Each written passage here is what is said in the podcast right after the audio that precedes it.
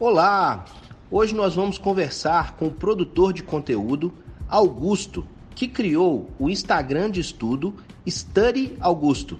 Ele tem mais de 140 mil seguidores no seu Instagram e produz conteúdo interessante de preparação para o Enem e dicas de estudo, além de outras curiosidades.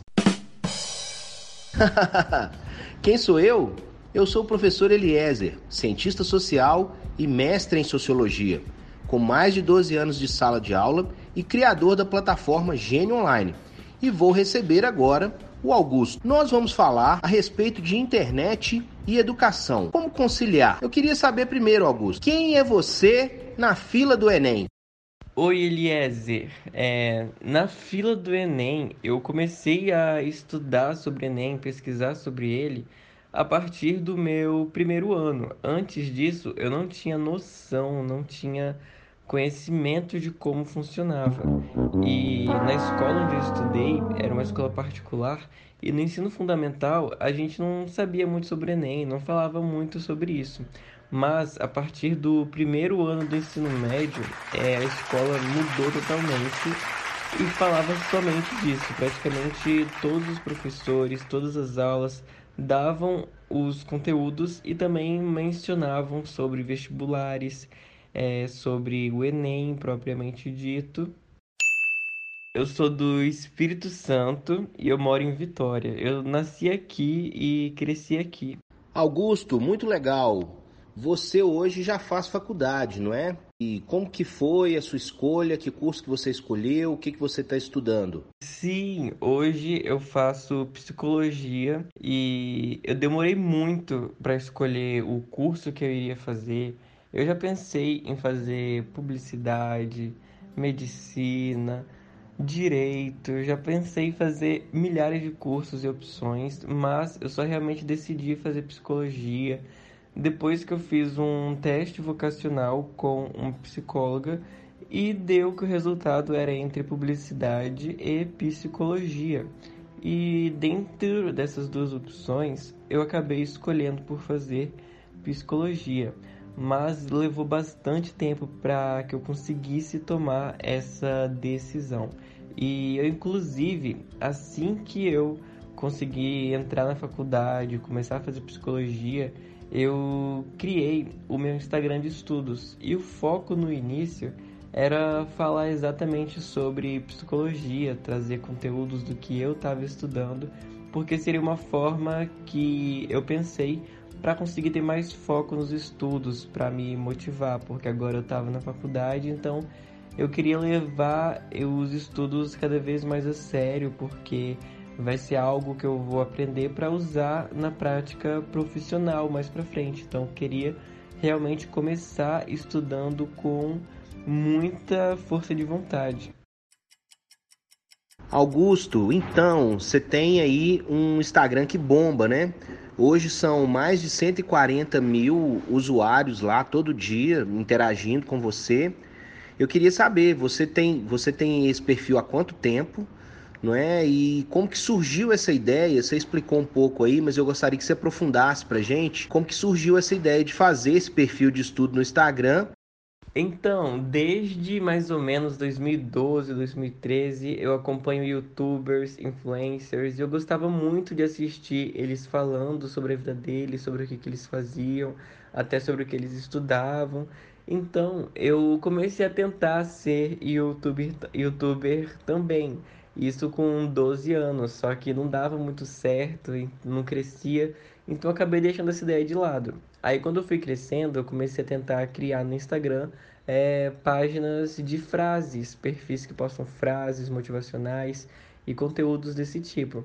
Só que também não crescia muito, mas no dia que eu comecei de verdade a criar conteúdo sobre estudos, eu comecei a crescer muito. Então fiquei muito feliz porque foi um processo, eu já estava há anos tentando criar algum conteúdo que fosse relevante para as pessoas e que eu também ficasse feliz em produzir isso.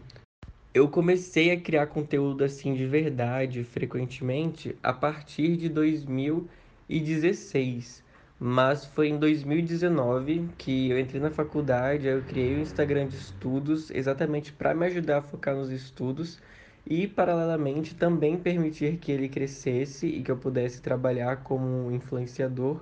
E acabou que deu certo. Os primeiros posts que eu fiz já começaram a ter um alto engajamento e eu fui postando todos os dias, compartilhando o que eu fazia na faculdade, o que eu estava estudando, respondendo as dúvidas que as pessoas tinham.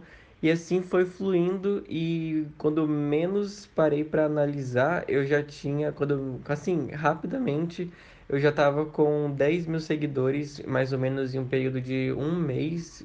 E aí, no segundo mês, tinha 15 mil e assim foi indo crescendo.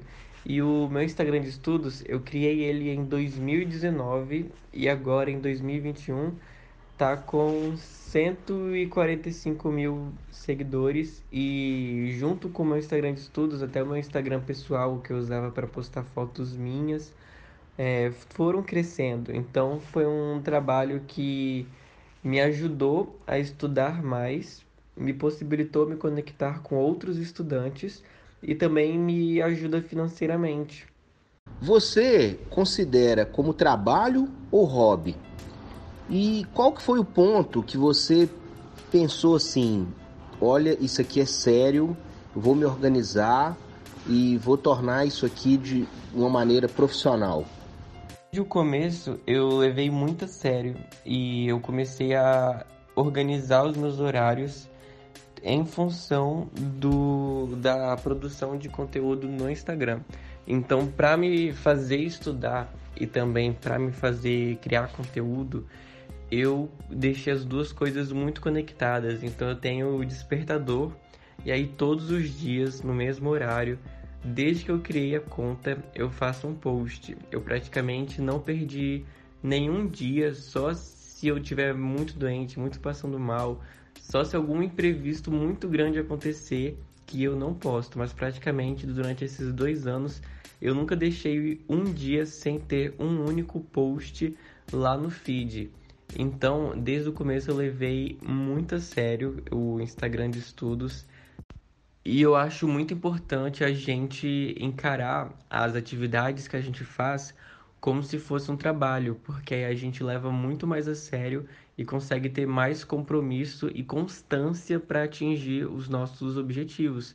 Então, por eu ter desde o começo ter me comprometido a fazer um post por dia falando sobre estudos e sempre ter o horário certinho com o despertador para postar, me ajuda muito. É, eu no bem no começo eu estudava um conteúdo e corria para conseguir estudar aquilo para postar na hora certa, porque eu precisava ter esse desenvolvimento de hábito em mim. E por eu ter me forçado a estudar com horários bem definidos, isso foi me ajudando muito nos estudos, porque eu não ficava disperso, eu tinha que parar tudo para estudar, para conseguir criar um conteúdo, para conseguir aprender as coisas da faculdade. Eu deixava tudo isso conectado e o que me fazia não enrolar, não procrastinar, não, enrol... não demorar muito para criar as coisas foi ter horários bem definidos desde o começo que eu criei esse Instagram de estudos. Augusto, vamos refletir um pouco sobre a internet. Como que você acha que a internet está revolucionando a educação? De que maneira que ela está fazendo isso? Eu acho que a internet está revolucionando a educação a partir do momento que ela permite que praticamente todo mundo que tem acesso a um celular, que tem acesso à internet, a um computador, essas pessoas conseguem pesquisar ou receber informação sobre qualquer coisa. Então a internet é um, uma, é como se fosse uma super biblioteca que está disponível para todo mundo. E antigamente as pessoas tinham que ir numa biblioteca física, pegar um livro, ficar procurando esse livro, achar a página que tinha a informação que ela queria. Então era muito mais difícil. E a internet permite que seja um processo de encontrar conhecimento muito mais fácil. Inclusive, hoje em dia, eu tenho até a impressão de que eu preciso receber menos conteúdo, receber menos informação, porque informação demais dá uma overdose mental de tantas informações, tanto conteúdo que você recebe, que você começa a ficar sem saber o que você vai fazer com tantas coisas. Então, às vezes, é bom você ter um filtro e buscar selecionar informações específicas na sua vida.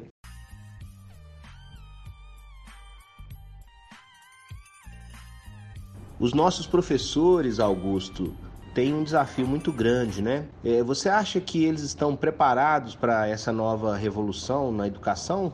Eu acho que tem professores que já estão bem adaptados com esse mundo virtual, que já sabem usar as redes sociais para compartilhar conteúdo, compartilhar os próprios conceitos que eles ensinam no contexto de sala de aula. E agora na pandemia, eu sinto que isso é, cresceu muito nesses últimos, nesse último ano, porque a gente já tinha uma tendência natural de crescer cada vez mais a internet. Só que com a pandemia houve um crescimento ainda maior e você consegue até mesmo facilmente encontrar professores colocando conteúdo, compartilhando cursos, é, vendendo cursos, e você vê que são conteúdos cada vez mais de fácil acesso, porque antigamente você teria que ir no lugar presencial para ter esse contato e receber essas informações, essas aulas, mas com a internet fica muito mais fácil de você aprender. E tem professores que estão conseguindo se adaptar muito bem, conseguem transformar as informações até em memes, em conteúdos que são super fáceis de você entender e absorver fica até um conteúdo de um conteúdo acadêmico divertido de ter contato. Então tem professores que se adaptam de uma forma incrível com relação à internet e estudos, transmissão de conhecimento. Ah, foi muito legal você tocar nesse ponto, porque a nossa próxima pergunta é o seguinte: qual que você acha que é o limite entre o entretenimento e o aprendizado? Deixa eu explicar um pouco melhor. Como que o estudante ele vai perceber que ele está perdendo tempo na internet ou ele está ganhando tempo com informação de qualidade? Às vezes, esse limite é muito difícil de você mesmo, enquanto estudante, enquanto pessoa que está recebendo conteúdo discernir. Porque na internet, ao mesmo tempo que você está recebendo conteúdos que são relacionados com estudos e são conteúdos que você quer aprender de fato para você usar nos seus estudos, profissão e toda essa parte mais profissional e acadêmica, ao mesmo tempo que você tem acesso a isso, também vai estar tá aparecendo para você conteúdos mais aleatórios, de humor, piada, e de certa forma tem uma competição entre esses dois conteúdos. Vai aparecer coisas que você tem que ler para você aprender, mas também vai aparecer coisas na sua timeline, no feed, no explorar, na aba recomendados do YouTube. Em todos esses lugares você vai estar sendo bombardeado por conteúdos que vão ser importantes para você e conteúdos que vão ser aleatórios. Então, às vezes você acaba ficando preso dentro disso e para estabelecer um limite, uma coisa que eu percebi é se aproveitar do algoritmo das redes sociais. Quando você assiste muito um só tipo de conteúdo, quando você interage com só um tipo de conteúdo, vai aparecer mais daquilo para você. Então, no meu caso, eu criei meu Instagram de estudos e eu só segui perfis de estudos, só curti coisas de estudos e aí eu fiquei dentro de uma bolha de estudos. Tudo que aparecia para mim no explorar, nas pesquisas, tudo era só coisas de estudos. Então eu entrava no Instagram para estudar. Ele virou uma ferramenta de estudos para mim porque só aparece isso, mas isso é um efeito do algoritmo.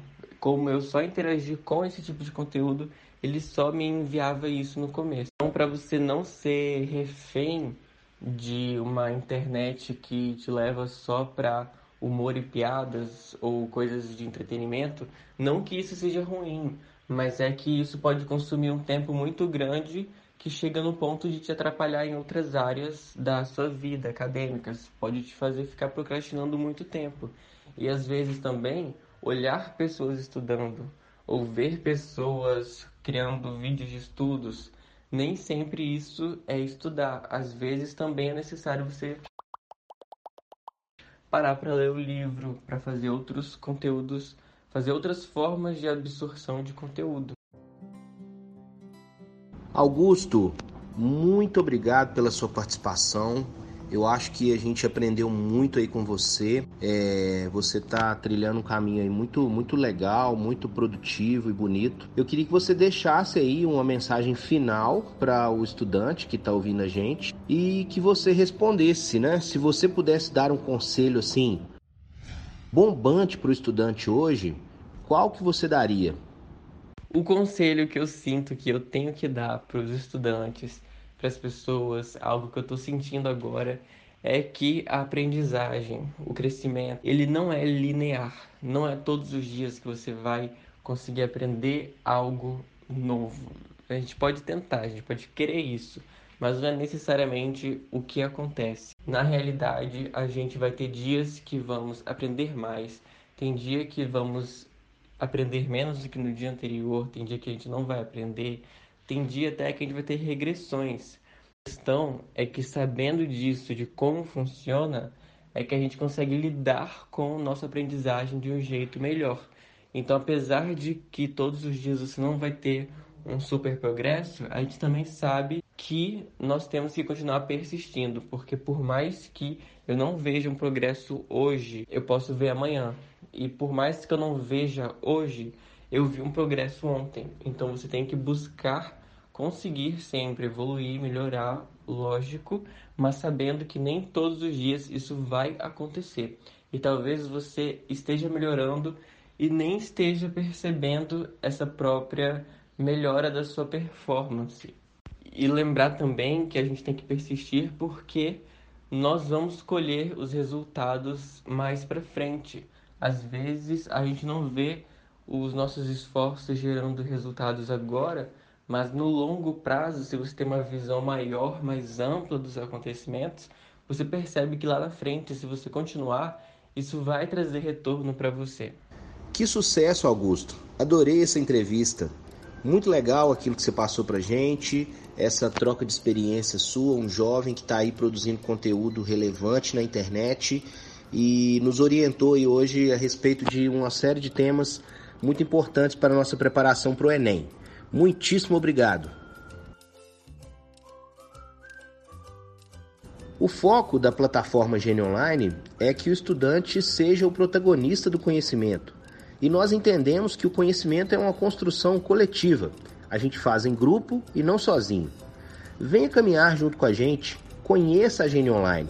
Entre em contato com a gente pelo nosso WhatsApp e teste gratuitamente a nossa plataforma. Anota aí: 31 9588 0347. Esse foi nosso sétimo podcast. Siga as nossas redes sociais, elas vão estar na, na descrição. E mande um recadinho lá no Twitter, arroba Online, que nós podemos comentar você nos próximos episódios.